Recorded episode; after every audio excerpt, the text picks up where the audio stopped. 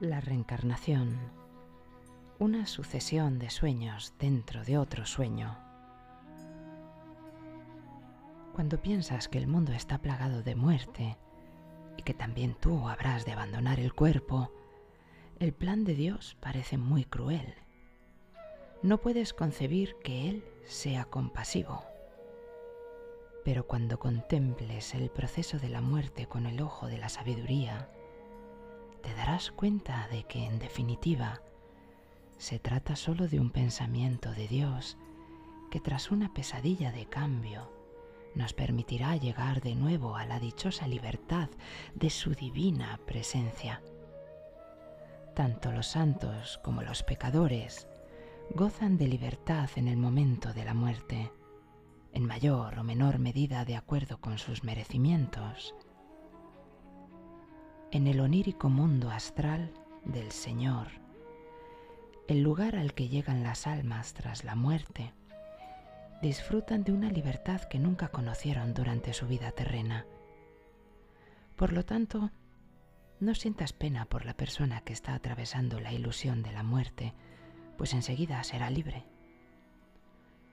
Una vez que salga de aquella ilusión, comprobará que en definitiva la muerte no es tan mala y se dará cuenta de que su mortalidad era solo un sueño y se regocijará al constatar que el fuego no puede quemarla, ni el agua puede ahogarla.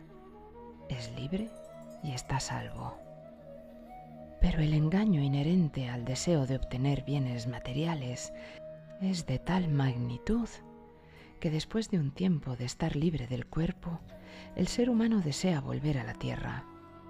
Aun cuando el alma sabe que el cuerpo está sujeto a enfermedades y problemas, estos ilusorios deseos de experiencias terrenales velan dicho conocimiento y engañan a su conciencia.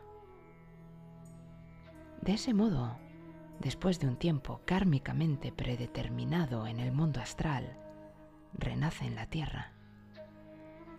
Cuando llegue la muerte, una vez más se dirigirá desde el denso sueño de esta experiencia terrena al sueño más sutil del plano astral, y de ahí volverá de nuevo a este mundo. Así retornará una y otra vez, hasta que ya no desee más vivir una vida terrenal. El nacimiento y la muerte son puertas a través de las cuales pasamos de un sueño a otro lo único que hacemos es recorrer un camino de ida y vuelta entre este denso mundo onírico y el sutil mundo onírico astral. Entre estas dos estancias constituidas por pesadillas y placeres oníricos.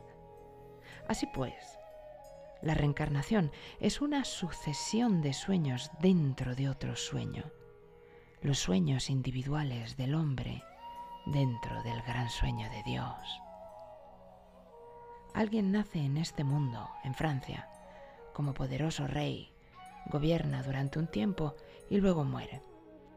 Después, quizá renazca en la India, viaje en un carro tirado por bueyes y busque los bosques para meditar. Tal vez su siguiente renacimiento se produzca en Estados Unidos y tenga un lugar como un exitoso hombre de negocios.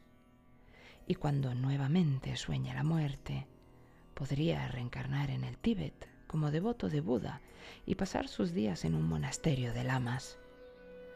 Por lo tanto, no odies a nadie y no te apegues a ninguna nacionalidad, porque unas veces eras hindú, otras francés y otras inglés, estadounidense o tibetano. ¿Cuál es la diferencia? ¿Acaso no es cada existencia un sueño dentro de otro sueño? Continuarás padeciendo impotentemente todas estas ilusiones y las dificultades que ellas crean. Cada nación piensa que sus comportamientos están justificados y que sus costumbres son las mejores. ¿Persistirás en este engaño? Yo, por mi parte, no. Porque, a menos que hayamos alcanzado la sabiduría suprema, la reencarnación resulta una experiencia sumamente difícil. Deberíamos evitar las reencarnaciones forzadas porque constituyen una dolorosa continuación de este engaño onírico. ¿Hasta cuándo tendrás que seguir pasando por estos cambios llamados vida y muerte?